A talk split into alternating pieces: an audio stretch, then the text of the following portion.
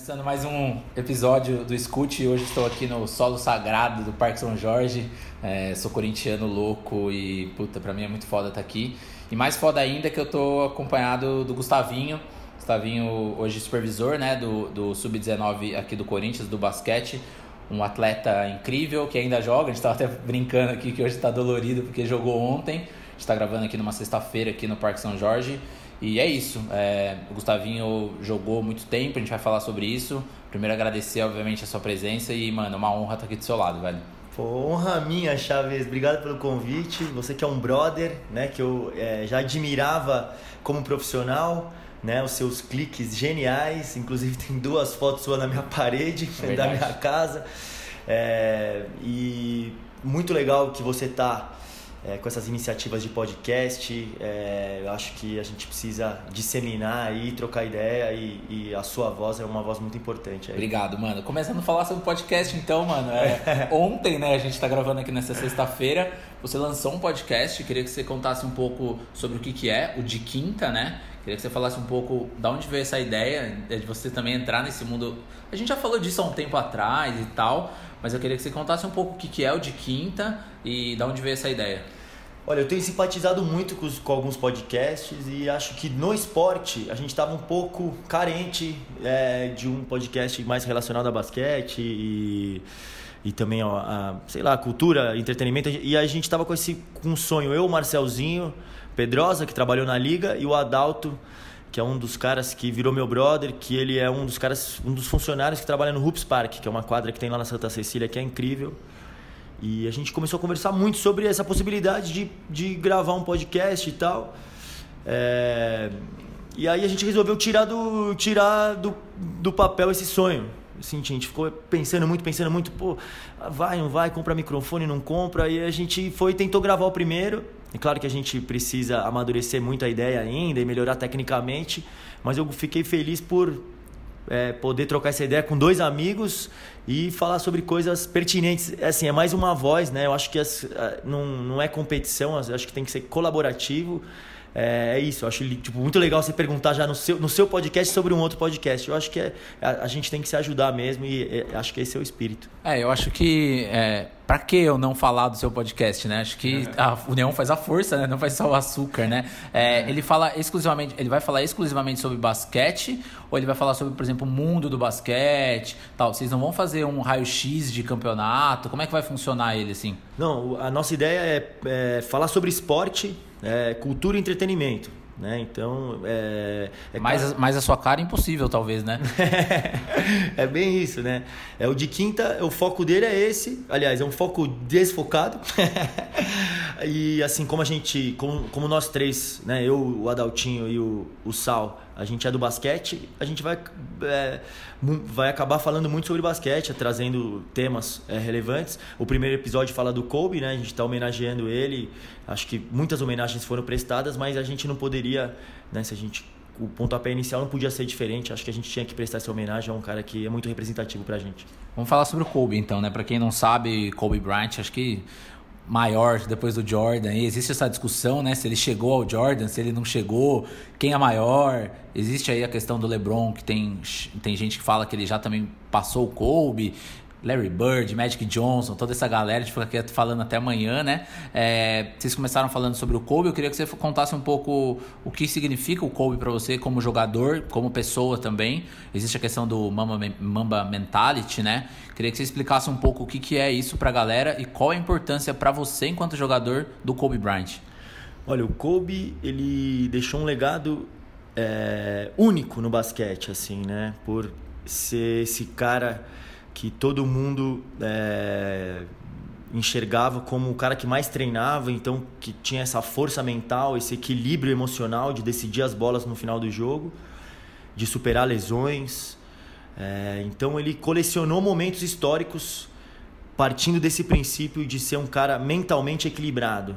Um, e ele botou um nome para ele que era o Mamba, Black Mamba Black Mamba é uma cobra que é a cobra mais venenosa do mundo, né? E é aquela cobra que te ataca sem ser ameaçada. Então é, é, é, fala muito sobre a personalidade dele. Ele tipo, eu vou matar você sem você ter feito nada, irmão. Eu, eu treinei mais que todo mundo no mundo.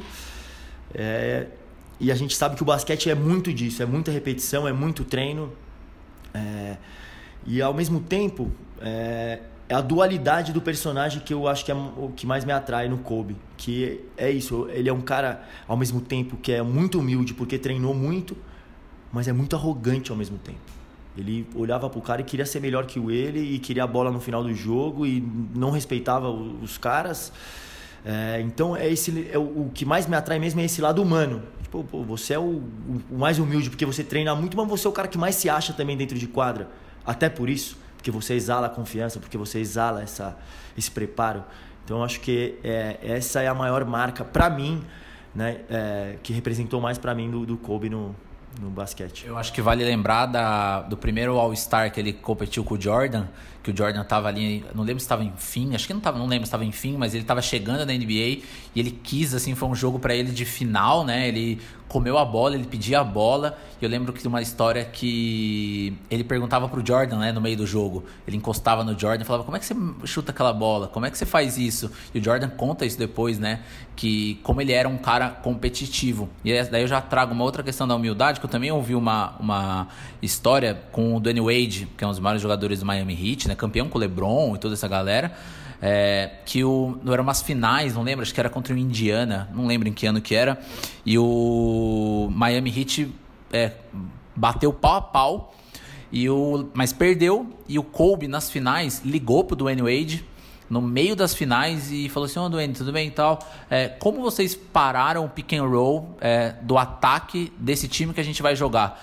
E o Dwayne Wade não entendeu, assim, tipo, nossa, mas você já é campeão da NBA, você tá me ligando no meio de uns playoffs para saber uma jogada, para quem não sabe o que é o pick and roll, é uma jogada do, do pivô ali com, a, com o armador, para você entender uma jogada. Isso mostra o quão focado, né, e o quão obstinado pela vitória era o Kobe. Você foi influenciado pelo Kobe? É, como era a sua infância? Acho que você, você deve ter o quê? Quantos anos tem, Gu? 34. 34.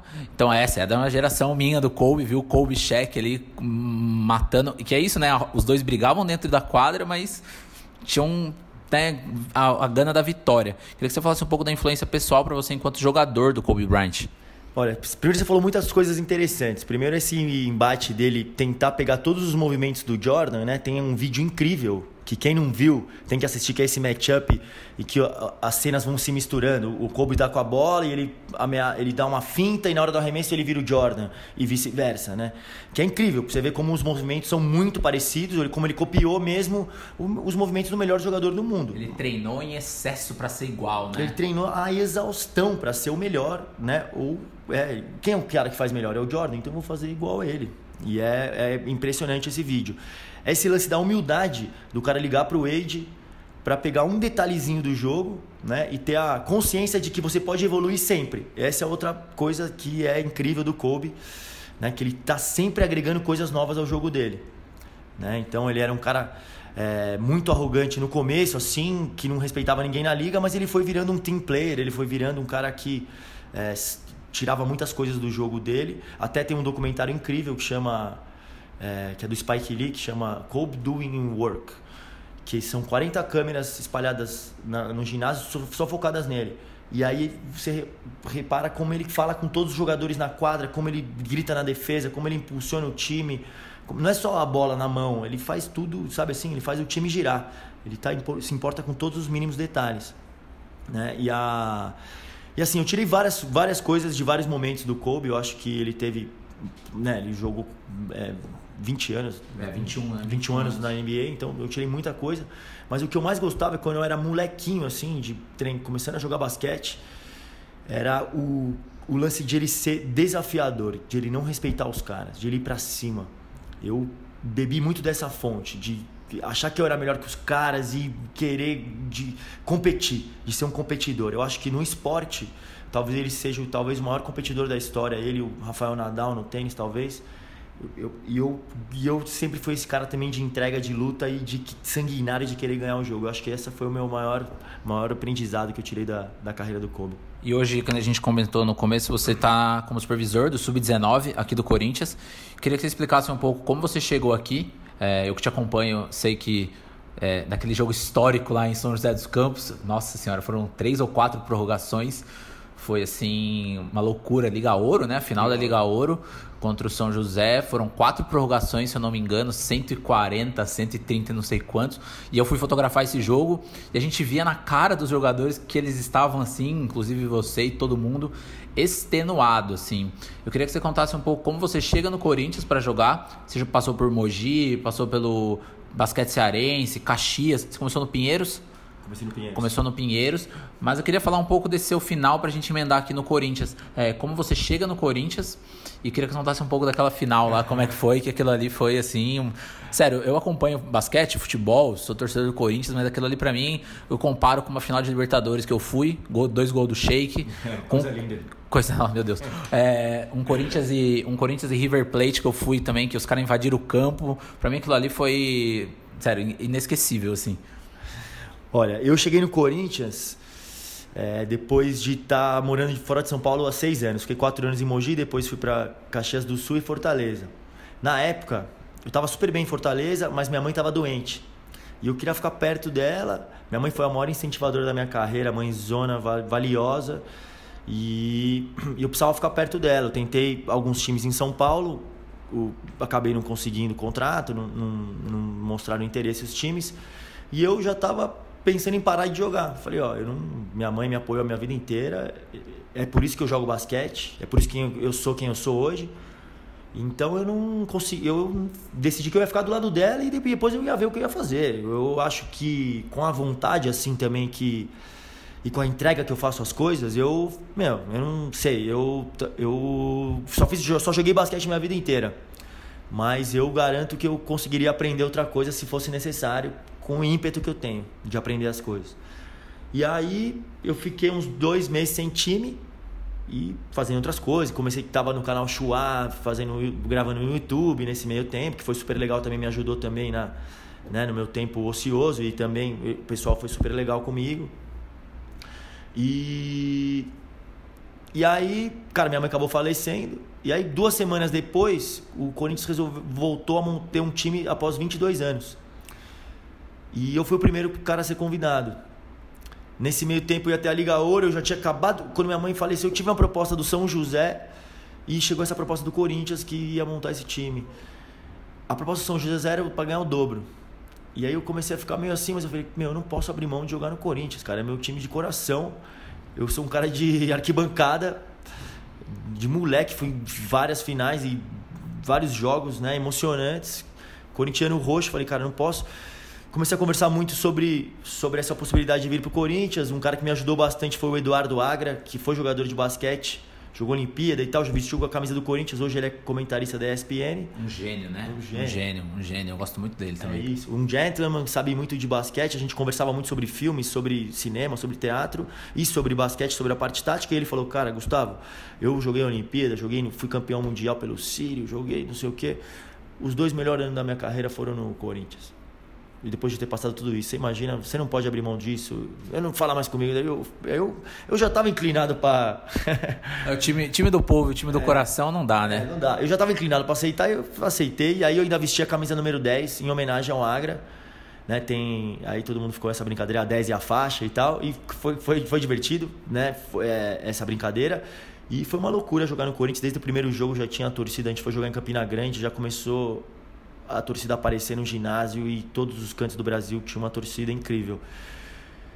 É, foi, uma, foi uma trajetória com mais Corinthians impossível. A gente estava perdendo no primeiro jogo na estreia lá na Unifacisa, em Campina Grande. E, e a gente virou numa, numa sexta no último segundo. Foi uma bola sua, não foi? Eu lembro, eu lembro, eu lembro desse jogo. Uma loucura. E, e aí no, na final teve esse grande jogo épico de quatro prorrogações, que inclusive você estava fotografando e tirando umas fotos incríveis no meio da galera, na arquibancada. Tipo, tem umas fotos geniais, né?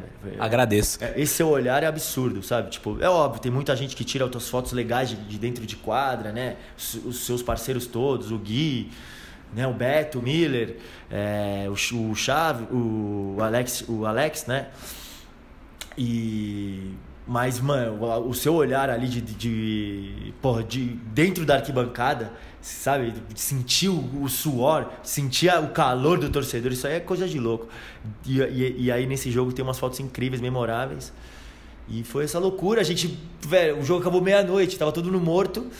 A gente ganhou esse jogo, no dia seguinte ganhou o, o quarto jogo e, pô, levantamos a taça e botamos o Coringão de volta na, na, na elite do basquetebol nacional. Sobre, sobre isso, agora você está do outro lado, né? Você está gerindo, né? Supervisionando uma molecada. É, que, que obviamente muda, né? Claro, muita coisa. A gente até brincou que trabalha pra caramba. Queria que você falasse como é que é, é o seu trabalho hoje eu vejo que você a, a, conversa muito, é, faz muitas essas palestras, podemos dizer assim, para molecada. Eu queria dizer, queria que você contasse um pouco qual é o seu trabalho efetivo aqui dentro do, do, do Sub-19 e como é que tá essa molecada, porque hoje em dia a molecada, né, uhum. celular. É. Queria que você, como é que você gere essa, essa galera hoje em dia? Olha, eu tô gostando muito do trabalho. Como eu te falei, é isso. Eu tô. É, muita gente pergunta: você tá sentindo falta de jogar? De vez em quando eu sinto falta porque eu vejo uns caras muito grossos jogando. aí eu falo, pô, podia estar nesse time aí jogando no lugar desse cara. Mas eu faço com tanta paixão mesmo, tanta entrega o, o trabalho que, pô eu tô bem realizado. E também pelo fato de que tem muita troca com os, com os garotos, porque eles são muito abertos. Né? Eu cresci na maioria das vezes sendo tratado, é, é, enxergando, encontrando é, caras que ocupavam esse cargo que eu ocupo hoje de supervisor de basquete, uns caras com uma mentalidade muito conservadora, muito antiquada. Então tinha pouco diálogo, tinha pouca proximidade com os jogadores. E eu, eu tento quebrar um pouco isso desmistificar isso e trocar ideia com os garotos mesmo. Eu estou mais focado na formação deles como indivíduos e como atletas do que mesmo se é, é, se a gente vai ganhar o campeonato ou não. É claro que a gente quer ganhar, claro que a gente está jogando para ganhar, a gente está no Corinthians e não tem essa, né? Mas eu acho que a gente conseguir formar bons jogadores e bons caráteres, acho que é a nossa meta principal aqui dentro do clube, criar uma identidade de basquete da categoria de base. Eu estou só com 19, agora estou começando a falar um pouco mais com os mais jovens também, estou entrando com a, com a Rosana, que é a coordenadora da base aqui. É, um, então acho que a gente consegue fazer um pouco mais essa ponte, já dar um olhar, um olhar para os mais novos e ao mesmo tempo eu fui capitão do time do, do adulto. Eu tenho uma relação muito boa com o coach, com o Bruno e com toda a, a diretoria. Então é, facilita isso também no diálogo. Eu tenho uma proximidade, eu troco muita ideia. Então eu acabo sendo um conselheiro ali do, do adulto também, o que é, é bom para molecada, para né, ter essa continuidade também no clube e não só ficar no juvenil. Eu entendo como um elo, né? Você, você consegue andar ali, mas acho isso é muito característico seu, né? Enquanto pessoa. Você é uma pessoa muito que anda onde você quiser. Você consegue andar desde o cinema, a música, ao podcast, ao basquete, ao Agra, comentarista, a, ao YouTube. Então acho que essa sua versatilidade é muito uma característica sua, né? Acho que tá muito dentro do, do, do seu DNA. Sobre o, sobre o Corinthians, o Sub-19 ele participa de Paulista, Brasileiro. Como é que funciona um pouco? Porque eu confesso que eu não conheço muito, acho importante também explicar pra galera, porque a gente fica muito focado no, no, no adulto esquece que tem essas várias outras categorias que se elas não forem desenvolvidas, o basquete acaba, né? Então, queria que você falasse um pouco também dessa importância da categoria de base. A gente também ouve muito do futebol, né? Que tem a Copa São Paulo, revelar novos talentos. Queria que você falasse da importância de se ter uma categoria de base forte. Olha, Chaves, é, primeiro desse lance de transitar entre a, os, né, os lugares, eu, eu, acho que a gente é tudo ser humano, né? Então o ser humano quer as mesmas coisas, quer ser bem tratado, né? Quer que você olhe com carinho, que você perceba, né? O, o, o outro, né? Então acho que é esse que é o. Não tem segredo, né? Acho que a gente tem que se tratar bem e olhar o outro e prestar atenção, né? É, e aí eu acho que a, a eu estou muito feliz de trabalhar na base porque é, além de além de é, formar novos atletas, eu acho que a grande missão é fazer o, a criança ou o jovem a pegar gosto pelo esporte. Então, independente se ele vai ser profissional ou não, ele vai ter uma carreira, vai ter uma vida em que o esporte vai fazer parte. Né? O esporte traz muitos benefícios, né? Desde criança, né? É, trabalho em grupo, né? Saber dividir as coisas, é, trabalhar sob pressão, né? Então, eu acho que você são atributos que você leva para o resto da vida. Então, independente do que vai acontecer no futuro, se você tiver um, a, a, o esporte na sua veia, no seu sangue, você vai ser uma pessoa melhor. E como você tem enxergado o basquete hoje no Brasil, né? Eu fiz um TCC na minha faculdade em 2012 falando sobre a volta do Brasil às Olimpíadas. Foram acho que 12 anos que a gente ficou fora. A gente entrevistou Oscar, entrevistou Everaldo Marques na, na época da ESPN e falou-se muito do, do refém que o Brasil e o basquete brasileiro ficou do Oscar durante uma geração inteira, né? Depois que o Oscar parou, a gente teve alguns brasileiros que se destacaram assim um pouco mais, né? Acho que o Nenê, o Varejão, acho que foram os dois, o Leandrinho, que foram os que mais se, se destacaram em âmbito mundial, vamos dizer assim, na NBA e tal. É, como você enxerga o basquete hoje? Como você tem visto? Se você acompanha, acho que você acompanha, né? Eu te vejo aqui em vários jogos. Queria que você falasse um pouco como você acompanha hoje o cenário do basquete, tanto em questão de liga é, quanto em questão de seleção. Assim, agora com o técnico novo, tá né, pré-olímpico, acho que tá para começar. Queria que você fizesse um panorama um pouco do basquete brasileiro hoje. O, eu acompanho muito, eu sou fã do basquete e vejo quase todo, quase todo dia um jogo pelo menos. Né? A Aninha lá em casa reclama demais. Mas seu, é seu trabalho, cara, seu trabalho. É nada, ela é parceira, ela, ela já... é muito gente fina. Ela é parceira, ela já sabe. E, e eu falo isso também pra molecada, é outra coisa, eu falo, cara, quando você tá assistindo um jogo, claro que tem muitas vezes você assiste pra torcer, NBA e tal, mas assiste pra, pra analisar o jogo. É tipo um estudo. Você tá, ué, é a nossa profissão, você tá ali aprendendo, né? Como os caras se movimentam na quadra, como os caras, é, né, as tendências e tal, os movimentos pegue um pouco dessa mamba mentality de foco, de, de estudo, de aprender. É uma TV, hoje em dia é muito mais fácil, né? O, o acesso e tudo, né? É ESPN, Band, Sport TV, acho que dia sim, dia não, tem jogo, né? Isso tem quase todo dia jogo na TV. E é isso, a mamba mentality é, é disso que fala, né? Você poder aprender todo o tempo, conseguir tirar as coisas o, basquete brasileiro tem evoluído bem, né? Ele ficou esse tempo nebuloso que você falou mesmo, sem ir para as Olimpíadas, com as contas atrasadas na CBB e tal. Eles estão conseguindo acertar, estão tendo mais credibilidade aí no, no cenário nacional, né? No cenário internacional, aliás. É, eu acredito em duas coisas que ainda é, precisam melhorar. Primeiro, eu acho que falta uma parceria entre o NBB e a CBB, né? O NBB é a Liga Nacional de Basquete e o CBB é a Confederação Brasileira de Basquete. O NBB repaginou total, né? Agora está no NBB 12, né? Eles repaginaram, deram uma, uma cara nova para o basquete mesmo, né? Padronizaram, fizeram parcerias com a Nike. É, com a própria NBA, né? Com a própria NBA. Então trouxeram muitos atrativos para o jogo e, pra, e trouxeram novos espectadores. Né? Eu acho que quem jogou o Campeonato Brasileiro sabe a evolução que o, que o NBB trouxe. Mas eu acho que ainda falta essa ponte entre, ele, entre eles e a CBB, de campeonatos de base, de campeonatos é, internacionais, de fazer uma liga mais forte, de né, ser uma coisa mais colaborativa. Então eu acho que é, é isso que falta, um, um plano né, em que eles possam se ajudar e para o basquete ficar mais sólido. E, e a segunda questão é o maior investimento, o maior fomento à categoria de base. Eu, aqui a gente está tentando é, implantar essa filosofia de formação de jogador, né? De, então o cara entrar na quadra, o cara é primeiro, o cara fora da quadra, o cara é uma boa pessoa, o cara, o cara estuda, o cara é, é, um, é um bom companheiro, é, sabe, é, é, reconhece a, a, a, família e o cara, o cara, né? Um cara brother, o cara gente fina. E dentro de quadra é isso, é um companheiro, é um bom companheiro, é, é tudo isso que ele é fora de quadra, ele é dentro de quadra também. Né? Então a gente está tentando fazer isso e eu acho que falta um pouco disso. O pessoal olha a categoria de base querendo ganhar jogo, querendo resultado. E eu acho que não é esse o caminho. Sabe? Então o cara tá desde 14 anos, 13 anos marcando zona. É, aí pegando os caras grandões e põe debaixo do ar para fazer. Não, você tem que ensinar o cara a jogar basquete, ensinar o cara a se movimentar na quadra, todos passando por todas as posições.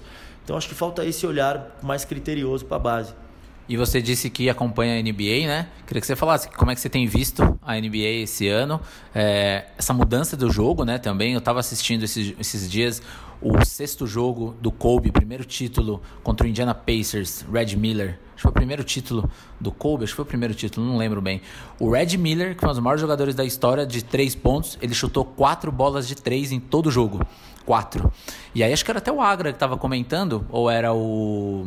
Acho que era o Agra, não lembro bem que um, em dois ataques um time hoje em dia chuta quatro bolas de três pontos com o Luca Doncic, com um Barba, né, o, o, Harden, o Steph próprio, o Stephen Curry. Queria que você falasse o que você tem achado da NBA, dessa mudança de, de, de mentalidade no basquete. Jogador de Luca, o Luca Doncic, por exemplo, chutando bola de três pontos, o Antetokounmpo chutando bola de três pontos. Queria que você falasse um pouco de como você tem visto essa nova NBA, chegada de muitos estrangeiros também, né? A gente falou de grego aí, um grego, falamos de um esloveno. Que você fizesse um, um panorama do que você tem achado aí da NBA, que eu sou, assim, um fanático pela NBA. Eu gosto dessas novas tendências, eu gosto da evolução do jogo. É, os caras estão arremessando cada vez mais de longe, os pivôs têm, arreme, têm arremessado também. Eu acho que é, eu gosto, eu gosto dessas, é, dessa, desse novo estilo de jogar basquete. O, e a NBA esse ano está muito equilibrada. Acho que talvez nos últimos anos, nos últimos 10 anos, nunca teve é, uma, um equilíbrio técnico assim entre tantas equipes. Não, não tem como você apostar em quem vai ser o campeão. Tem o Lakers, né, que juntou o LeBron James com o Anthony Davis, que, que pode ser uma potência. O Clippers, né, né o Kawhi e Paul George, que estão jogando muita bola, né? Para mim são jogadores incríveis. Eu acho eles clássicos, eu acho eles tipo um Sócrates, eles jogam de cabeça é. erguida. O Paul George, assim, ele é, eu acho ele reto, ele mete bola de tudo quanto é lugar. E o Kawhi é um gênio da bola, né? Um gênio, atual campeão e, e sereno. Inabalável. Não ri, né? Frio, né? Parece Frozen, né? Frozen, mata as bolas do jogo e quase não comemora. E, e tem o Raptors, né? Tem o, o, o próprio Bucks, né? O, com o Antetokounmpo e que, meu, é, eu acho que é um time que também pode que, que talvez vai ser muito difícil de ser batido, tá em primeiro da, da, da, NBA. É, você pegar geral, tem até uns times menores, tipo o próprio Memphis com o Jamoran, que vem que vem, assim, pulando todo mundo. O próprio Denver, que não é um time muito de, de peso, mas com o Luca Luca Doncic, Luca Doncic não, o Jokic, Jokic. Luca Doncic é do, é. do Dallas. O próprio ele também, né? O próprio Dallas, que não aparecia, ficava refém do, do, do Novinsky, né? Uhum. Eu acho que tá, tá bem legal, assim, né? Tá muito legal, por, eu acho que aumenta a competitividade, né? Antigamente a gente assistia NBA e os caras meio que gostavam de... jogavam só alguns jogos, né? No, no gás máximo. E agora eles estão jogando todos no Prime. Os caras estão se esforçando mais. Eu acho que está mais competitivo para conseguir um lugar melhor assim antes dos playoffs. E o playoff o, bicho vai pegar. Tem aparecido uns caras novos que jogam muita bola, né? O Jamoran, você citou agora, esse cara é um é um, Incrível, um monstro. Né? E, é, e é isso, é essa mentalidade mamba das antigas. O Iverson, um dos caras, o Red Miller você citou aqui também, que era um baita de um competidor, que foi um dos maiores ídolos que eu tive também. O, né, o Luca Doncic é um outro craque de basquete, um cara... 20 anos. Não, é absurdo o que esse cara faz em quadra. Tem né? Mais de 10 ou 15 triple-doubles, umas coisas assim, é, né? é, incrível, eu, eu acho que ele é o tipo o Magic Johnson moderno. Eu ouvi falar isso mesmo. É. Alguém, foi Steve Kerr que falou que ele é a mistura do Larry Bird com o Magic Johnson, se eu não me engano, né? Foi uma... Não, é... Olha o peso no cara, né? É isso, não, e ele faz tudo dentro de quadra, né? Um armador alto, passa a bola, mete bola, é incrível.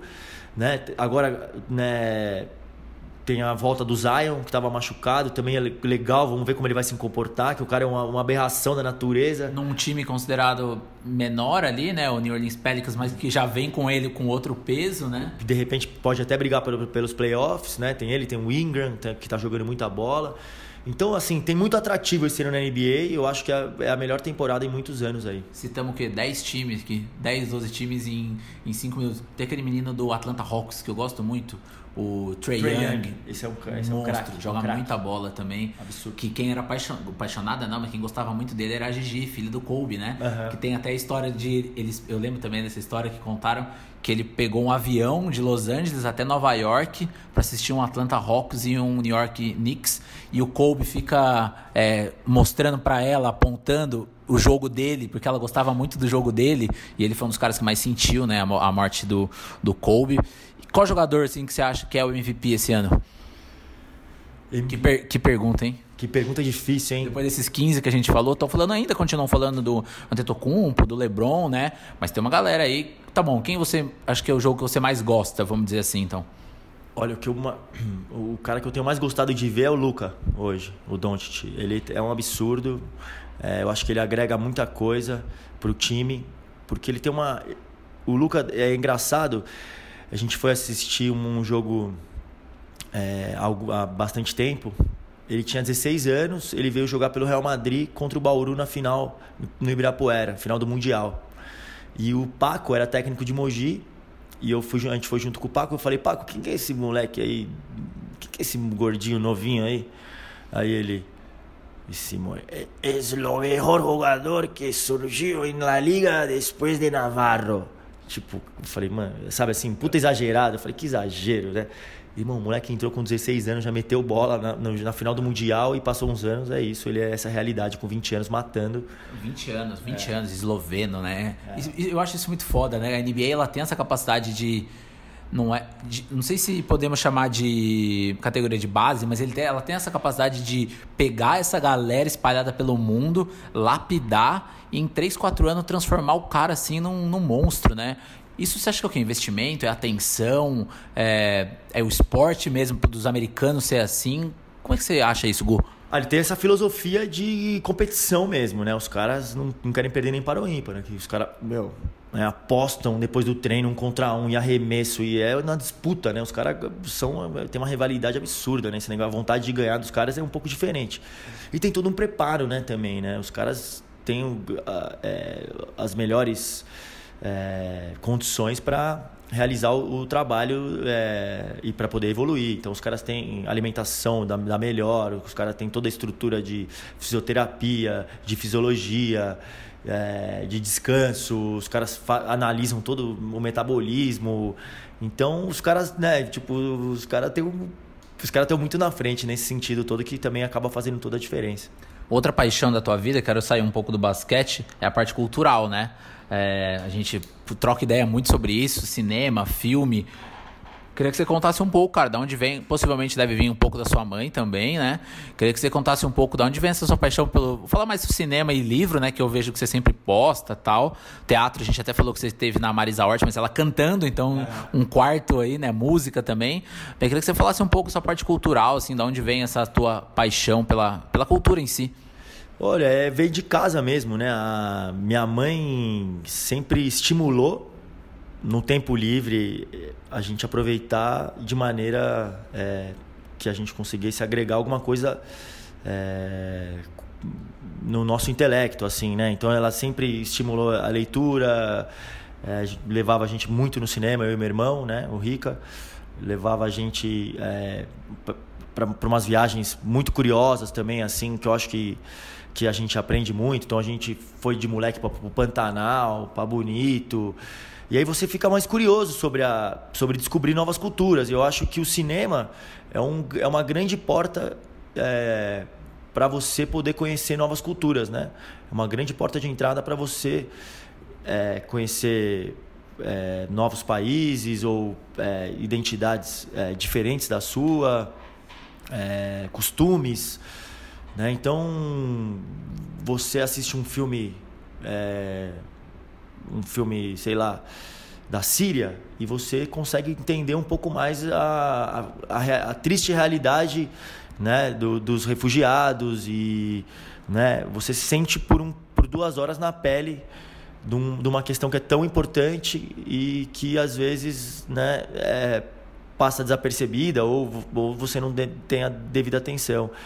É, acho que os livros também têm é, essa essa eh, te possibilitam essa condição também, né, de viver outras histórias, de viver outros personagens, de viver outras culturas, que também é muito legal, né, velho? Tipo, né, uma, uma chance de você conhecer é, o, é, o, mundo inteiro através de, um, de uma, algumas páginas. O que, que você tem lido? Eu vi que você postou esses dias alguns livros e tal. O que, que você tem lido recentemente? Você vai, eu vejo que você posta bastante literatura brasileira.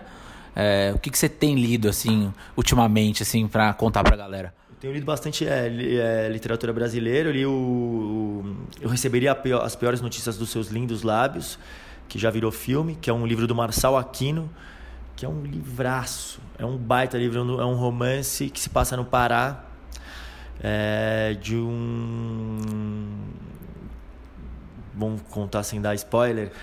É, que é um fotógrafo que está se mudando e começa é, um, um, romance, um romance proibido, em, é, com uma pessoa também que está numa, numa nova fase da vida dela. Então eu, eu acho que é, é, um baita livro porque fala da possibilidade da mudança. E e também sobre a que é muito gostoso isso, né? Que tem gente que acha que não pode mudar, que não muda de opinião para nada, que não reconhece o erro.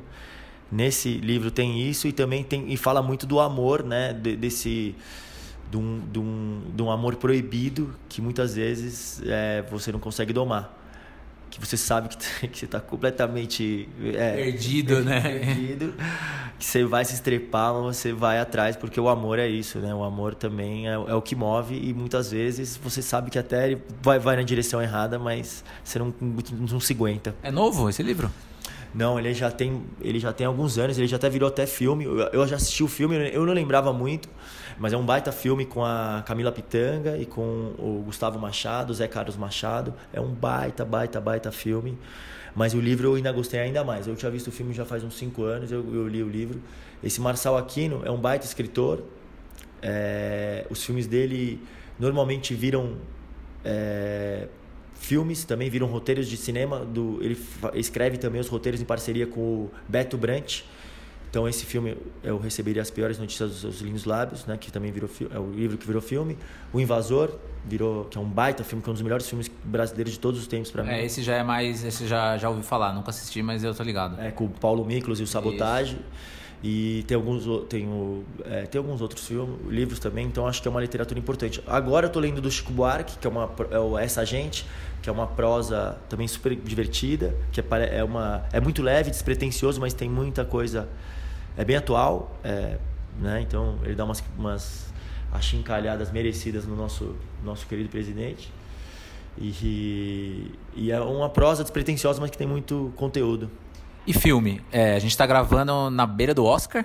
Eu, a Lara, minha, minha namorada, ela fez, faz lista, então ela faz a lista, imprime, e daí você tem que fazer o xizinho assim que você leu, aí tem lá winner, aí você tem que. Uhum. E ela faz bolão comigo, e é interessante que ano passado eu não assisti todos. E eu ganhei dela, que ela assistiu todos, dela ficou, mano, brava, e esse ano ela tá assistindo tudo, então é importante falar sobre o Oscar, porque eu sei que você gosta de cinema, eu gosto também. É, já assistiu, assistiu alguma coisa? O que, que você destaca aí? O que, que você viu que você acha interessante aí dessa lista? Melhor filme, diretor, o que você achou aí bacana e, sei lá, falasse um pouco pra gente aí. Eu assisto, eu sempre tento assistir todos. Eu tô na corrida aí para tentar fechar todos, ainda faltam alguns. É, eu assisti a minha vida inteira, minha vida inteira, mas quase todos os anos, a noite do Oscar eu assistia com a minha mãe, a gente ficava lá, ela, ela e a Aninha, eu já tô com a Aninha também há 10 anos, então elas duas ficavam desde o tapete vermelho curtindo, meu, e a gente ficava lá em casa, era sempre uma noite e a gente já tinha visto todos os filmes. Ao contrário da Glória Pires. É, a gente não sabe opinar, né? então, esse ano eu li o seu texto que você escreveu sobre o Parasita, achei ótimo, achei que você teve um olhar é, sobre o que é mesmo o filme, porque é um filme engraçado, é, com uma baita de uma crítica social, né? um filme coreano que está no mainstream, que conseguiu romper um monte de barreiras, né? A gente sabe como a resistência a filmes estrangeiros nos Estados Unidos é forte.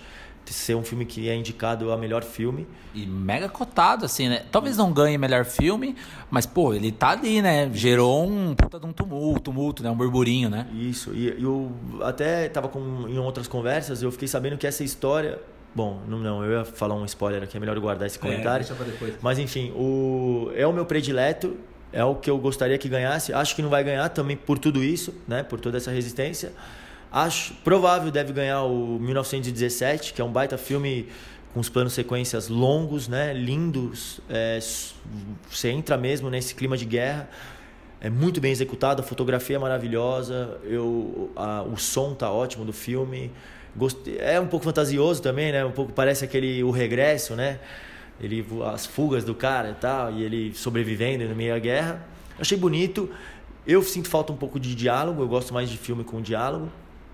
Até por isso eu gostei muito do, do do como é que aquele com a Scarlett Johansson, o Ah, é o não sei o que de família, o como é que chama? É não. A Lara, a Lara comentou sobre isso. É, o da, ela tá concorrendo a melhor, melhor atriz também, né? Melhor atriz. Peraí que nós vamos pesquisar no Google aqui. Enquanto isso, vocês fiquem aí pesquisando no Google também. É a é, Histórias de Família, não. É... Achou? Peraí. que eu adorei esse filme, mas como é que eu esqueço o nome dele então, né? Marriage Story, Histórias de um Casamento. Histórias, Histórias de um Casamento. A Lara gostou muito. Eu não, eu, esse tá na lista que eu não assisti.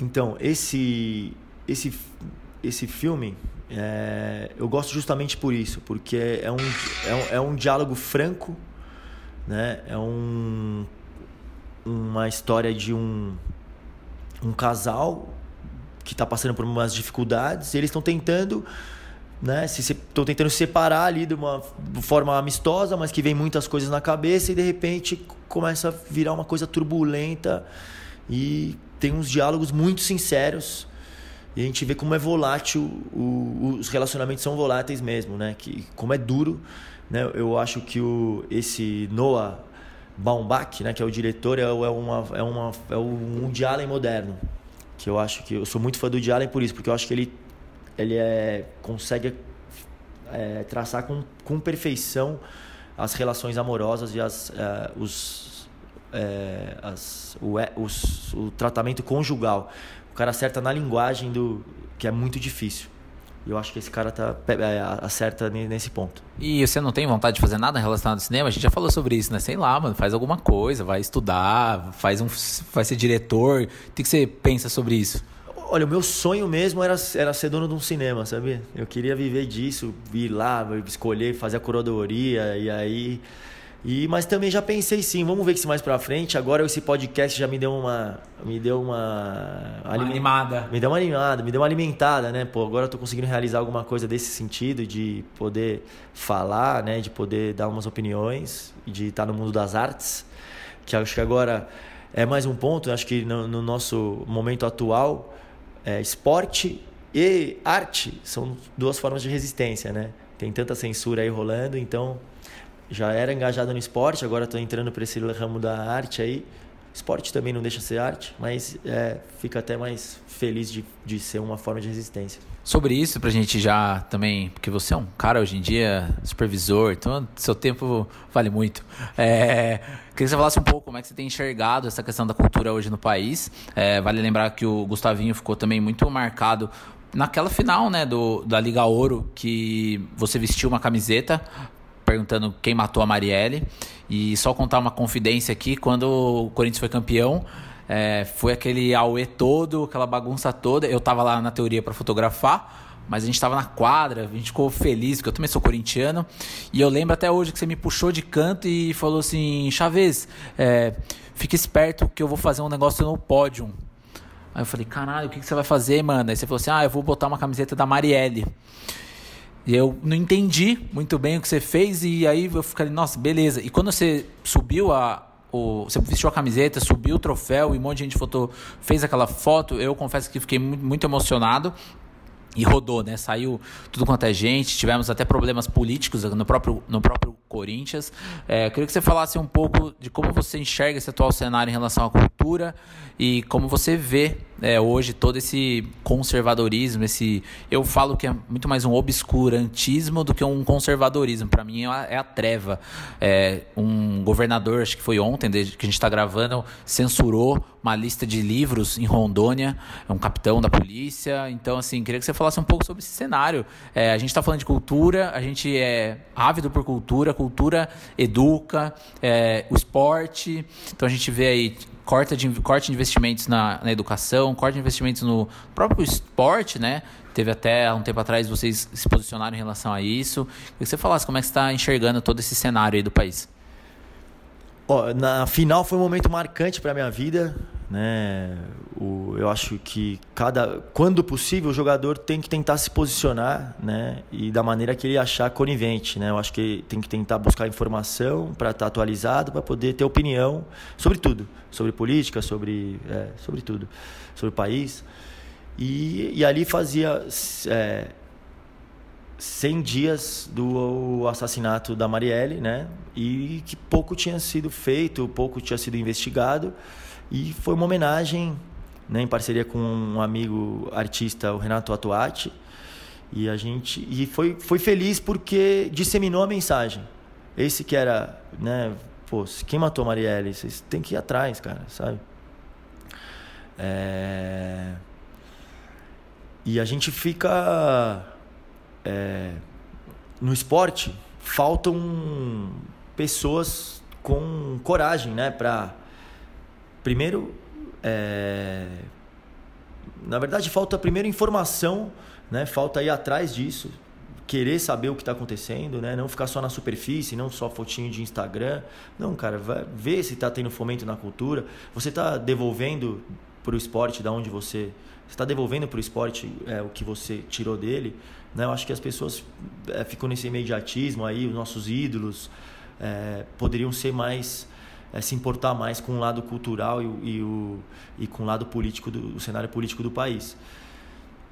É, atualmente está cada vez mais triste, né? Esse todo esse movimento de censura mesmo com com as artes, né? Teve é, o Grande Sertão Veredas que foi também censurado. Agora essa notícia terrível é, dos livros, é, dos livros. Teve o, beijo gay, né? No outro, é, no encarte que foi proibido nas escolas. Né? Então é, teve a a nossa querida Damares falando sobre abstinência sexual, né? então quer dizer que você não, te, não quer orientar os jovens, né? Você não quer é, tentar mostrar é, caminhos, né, para os jovens. Você é, tira tudo da frente dele. Então você tira os livros, você tira a orientação sexual, você censura a arte porque você não tá aberto, você não consegue falar sobre sexo, você não consegue falar sobre religião, sobre outras culturas. Né? Isso é a, é a, forma mais rasa e mais assustadora. Né? A gente viveu um período opressor na ditadura militar em que muitos sumiram por causa disso, né? porque tinham opiniões diferentes, porque tinham. É... Minha mãe foi presa na ditadura, é... pouca gente sabe isso, pichando um muro abaixo da ditadura, porque era isso, porque ela era estudante de sociologia e é, tava te... e era isso, o, o, o jovem não podia pensar não podia, não tinha, não podia ter opinião. Era o governo, acabou. Então a gente não pode esquecer o, o, o tanto de pessoa que foi torturada, que foi assassinada, que perdeu a vida para poder ter a, a gente poder desfrutar da democracia que a gente vive hoje. E é um assunto muito tenso mesmo que, que é muito assustador, né? Os cortes em educação, o fim do Ministério do Esporte. É... O próprio fim do Ministério da Cultura, virou uma secretaria, né? Ficou, virou uma secretaria. Então eu acho que a forma mais fácil de educar é através do esporte e através da cultura, né? É uma, é uma forma direta de formação, né? É uma, é uma das maiores ferramentas de transformação social e que está muito escanteado e é uma, é uma tristeza, né? Você é otimista em relação ao futuro? Porque há, há, há movimentos de resistência, há muita gente falando, mas você é otimista, Gu, em relação a tudo isso? Difícil ser otimista, né? Eu, eu acho que tem aparecido também muita resistência e muitas pessoas interessadas e, um, um e, se, é, e se posicionando de maneira é, contrária a tudo isso que vem acontecendo. É, novos artistas também, é, músicas com, com, com um maior apelo é, social, né? A gente vê aí a Elza Soares, o MC o Baiana System, que estão cantando também o, né, é, a favor da, da, é, do social, contra o racismo, contra o machismo. Né? É, é complicado quando você tem um presidente que endossa tudo isso, que legitima né, a homofobia, que é, faz campanhas a favor do. que quer pessoas terrivelmente evangélicas, você vislumbrar que possa ser contrário a isso, né? Mas é, que, que a gente consiga é, ter um, um caminhar numa direção oposta. Mas acho que tem surgido também pessoas é, com uma importância forte nesse momento nebuloso do Brasil. Para fechar, a gente falou sobre o futuro aqui. Eu queria saber do seu futuro. É, quais são as suas, suas metas? É, o que você espera para você daqui para frente? É, vai ser técnico? Vai ser dirigente, presidente da Confederação Brasileira? Vai ser parceiro do Agra na ESPN? Vai continuar seus podcasts? Vai abrir seu cinema? Queria que você falasse um pouco dos seus projetos que você tem em mente aí para a tua vida. Te falei bastante coisa, hein, cara? É, Se você tiver. Coisa, você me deu até umas dicas. É, você viu? Olha, a minha meta é, é continuar, meu, vivendo é, da melhor maneira que eu consigo. Sendo eu mesmo, eu, eu estou feliz no meu cargo porque eu consigo ser eu mesmo. Aqui no Corinthians eu posso ter minha voz, Eu, eles já me conhecem, me respeitam. É, eu tenho uma relação muito boa com toda a diretoria, eu tenho uma relação muito boa com os, com os garotos, com os jovens, porque eles me viram jogar e também talvez isso facilite, né? Eles respeitam as minhas opiniões. E recentemente a Aninha, lá em casa, ela foi pro teatro. E eu vi como mudou a vida dela. Sempre foi um sonho da vida dela. E eu acredito que as pessoas têm que o maior sonho, o meu maior sonho, assim como se fosse se eu pudesse falar uma coisa do mundo, assim, é que todo mundo tivesse igualdade de oportunidades. Então, igualdade de seguir seu sonho, igualdade de escolher, possibilidade de poder escolher. Né? Tem gente que não tem nem o que comer ainda, então tem, tá muito distante disso. Mas eu vivi minha vida inteira do que eu escolhi o meu sonho, eu segui o meu sonho. Então, tipo, não tem como eu estar tá, é, infeliz. Ou então eu, eu procuro seguir agora, aproveitar ao máximo, seja no seja aqui na categoria de base, seja é, desfrutando dos meus amigos, do meu tempo livre, agregando novos esportes, novos amigos, jogando meu basquetinho de quinta, dando a raça agora no podcast. Então eu tento fazer o meu melhor. Eu não tenho, não, não tô pensando em, pro, em novos projetos. A gente conseguiu tirar um, um do papel agora que eu acho que é importante. Muita gente, muitas vezes vem lampejos de ideias e que você, puta, vamos fazer aquilo, vamos fazer aquela outra coisa, e não põe em prática. Eu já estou muito feliz de ter conseguido meter o de quinta agora no, no ar. E estou feliz de estar no Coringão e estou feliz de, cara, de, disso, de poder viver o meu sonho. Eu queria que mais pessoas conseguissem é, poder é, ter essa possibilidade de escolha.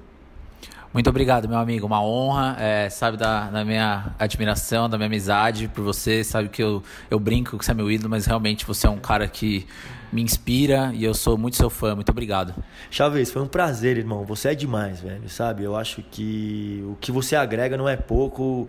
É, fui em exposições suas já na casa da Mariqui, Mariqui, Mariquinha, casa da Mariquinha, que é um casarão, casarão da Mariquinha que é incrível lá em, em em Mogi e tudo que você fez pelo basquete. Você e, o, e, o, e, alguns outros fotógrafos de Mogi ajudaram muito também a impulsionar o, o, basquete de Mogi, que hoje é sólido, né, que foi um tempo muito bom da minha vida. Eu tenho você como um amigo, admiro os seus cliques. A gente participou agora recente também da, da, da campanha junto né, da, da camiseta. É, da, com um desenho que ficou é, famoso por ter sido censurado aqui no é, quando a camiseta da Marielle foi censurada, né? O, teve um, um, um, artista que criou o desenho, a gente conseguiu é, fazer essa camiseta junto e é, reverter os lucros para uma rede de ensino que é a rede Emancipa, que é que ela possibilita é, estudo para quem não tem condições de arcar. Então é um movimento social que é muito importante, muito legal estar com você nesse projeto. Então é isso, cara. Eu acho que a gente tem que se ajudar. É, e, e, acho que essa é a, é forma mais bonita, ser colaborativo e estar tá perto, próximo dos amigos. Obrigado você, irmão.